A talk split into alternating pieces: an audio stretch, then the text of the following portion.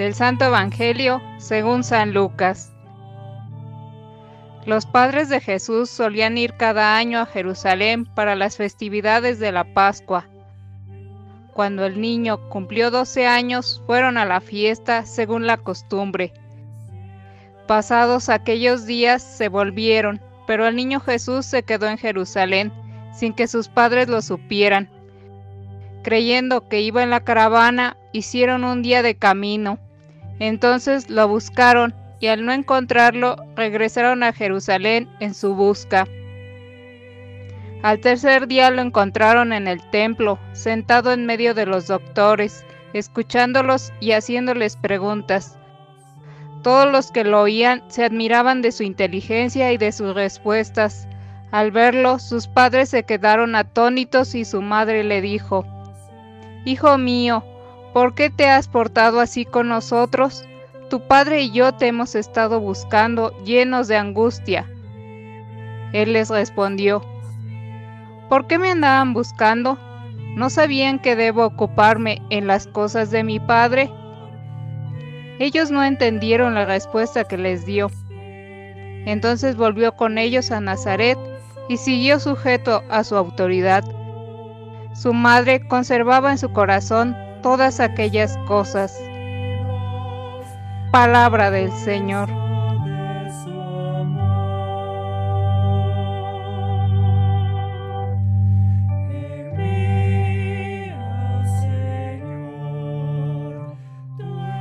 Muy queridos hermanos, hermanas, como a la sombra de la solemnidad del corazón de Jesús, la Iglesia coloca el recuerdo del corazón inmaculado de María. Sí, realmente es obligado recordar y contemplar el corazón de María tras haber considerado el significado del corazón de Jesús. Porque si el Verbo se hizo carne y recibió así un corazón de carne, María es la carne del Verbo, aquella de la que el Verbo del Eterno Padre tomó su carne mortal. También del corazón de María tenemos los cristianos mucho que aprender. Del corazón manso y humilde de Jesús recibimos la revelación de la sabiduría del amor.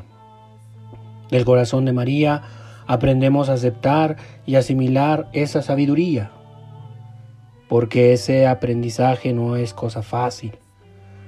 No todo está claro desde el principio. No nos creamos tan listos. No todo lo entendemos de una vez y a la primera. La sabiduría del amor va al centro de nuestro ser, a sus estratos más profundos, y esto exige un proceso que no está exento de dificultades de incertezas y de angustias. En nuestro caso, porque además existen determinadas resistencias y cerrazones. Somos con frecuencia como el hijo, aquel que decía, sí voy, pero después no iba. Profesamos la fe con ortodoxia, pero no siempre nos lo creemos del todo y desde luego muchas veces no actuamos en consecuencia.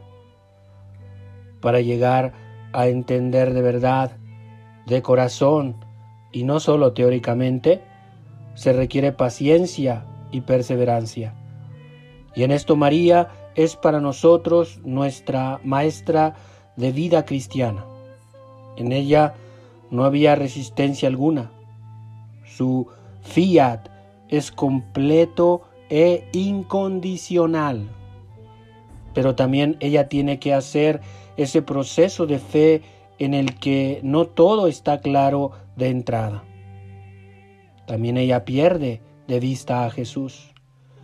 Siente la angustia de una búsqueda que no da fruto inmediato.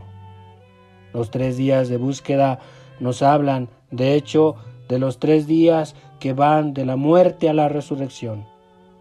También ella escucha de Jesús cosas que no le resultan claras. Pero, en vez de hacer lo que solemos hacer nosotros, interpretar, según nuestro leal saber y entender, tratando de domar la palabra, María conservaba todo en su corazón, dejando con paciencia y confianza, con fe verdadera, que la palabra madurara, que penetrara hasta esas profundidades del alma en las que solo es posible una comprensión a su tiempo y completa. Así es, hermanos, hermanas. Así es el corazón humilde, el corazón abierto, el corazón que ama, el corazón de madre, el corazón inmaculado de María. Si hemos de imitar a Jesús, el manso y humilde de corazón, preguntemos, preguntémonos, ¿no habremos de imitar también aquella de la que ese corazón tomó su carne? Que la poderosa intercesión de nuestra Madre, la Virgen María, nos siga asistiendo para que nosotros sigamos en nuestro esfuerzo cotidiano, en nuestro esfuerzo diario por hacer lo que su Hijo Jesús nos pide. Y pidámosle a este corazón inmaculado de María un corazón semejante al de su Hijo, manso y humilde. Que la gracia de Dios nos ayude en nuestra misión. Que así sea.